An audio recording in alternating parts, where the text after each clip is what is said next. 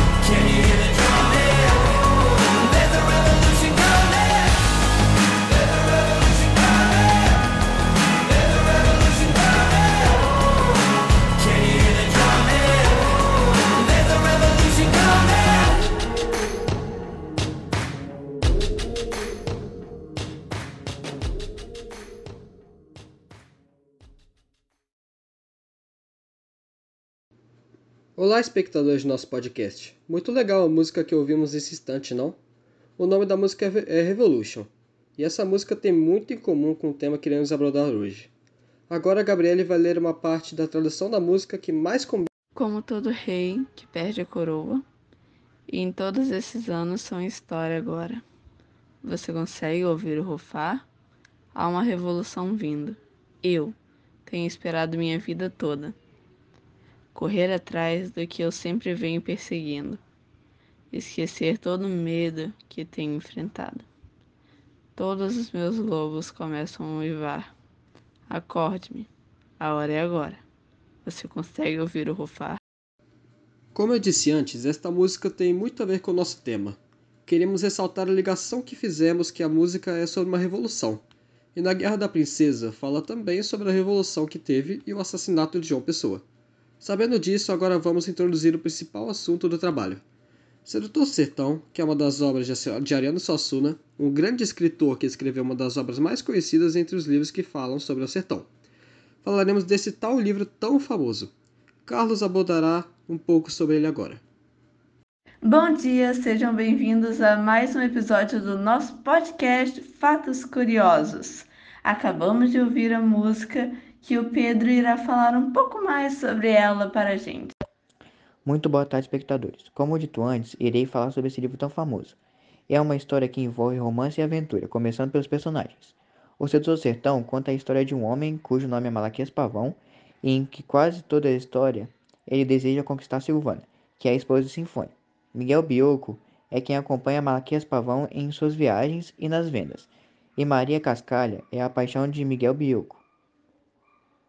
Agora o Leonardo irá falar sobre a história. O que irei falar agora é sobre a Guerra da Princesa. Foi um acontecimento real. Ao se tornar cidade em 1873, o município foi batizado de Cidade Comercial de Feira de Santana. Em 1938, a denominada foi simplificada para a Feira de Santana. Em visita à cidade em 1919, Rui Barbosa chamou de Princesa do Sertão. A homenagem veio pela posição geográfica privilegiada da região. Em 22 de outubro de 1928, foi declarada a posse de João Pessoa sobre o estado. Na época, havia muitos cangaceiros que faziam protestos contra o governo de João Pessoa. Dois anos depois que o presidente João Pessoa foi eleito, em fevereiro de 1930, foi declarado território livre de Princesa.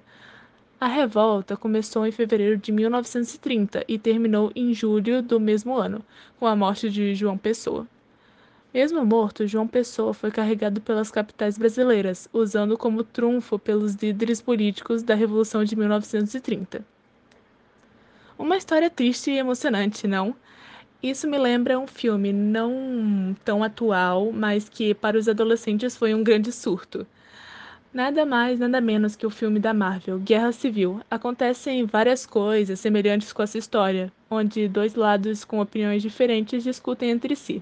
A Gabriela irá falar mais sobre esse filme. Dois personagens discutem sobre um acordo. Não vamos nos aprofundar muito, mas o Tony Stark o Homem de Ferro, e Steve Rogers, Capitão América, debatem se eles devem assinar o acordo ou não. O Tony apoia o tratado, afirmando que as ações dos Vingadores precisam ser regulamentadas. Steve discorda. Ele acredita que ninguém melhor para julgar suas missões do que eles mesmos, e que assinar o acordo seria colocar em risco a sua liberdade, a de seus colegas e provavelmente do mundo inteiro. A partir disso, os dois heróis passam a tentar recrutar seus colegas para o inevitável confronto. Todos esses acontecimentos lembram um pouco da Guerra da Princesa, onde os dois grandes representantes lutam pelo poder e o povo escolhe o lado de quem quer ficar. E é com isso que encerramos nosso podcast Fatos Curiosos. Esteja atento para mais episódios. Agradecemos a atenção de todos. Obrigada por terem ouvido.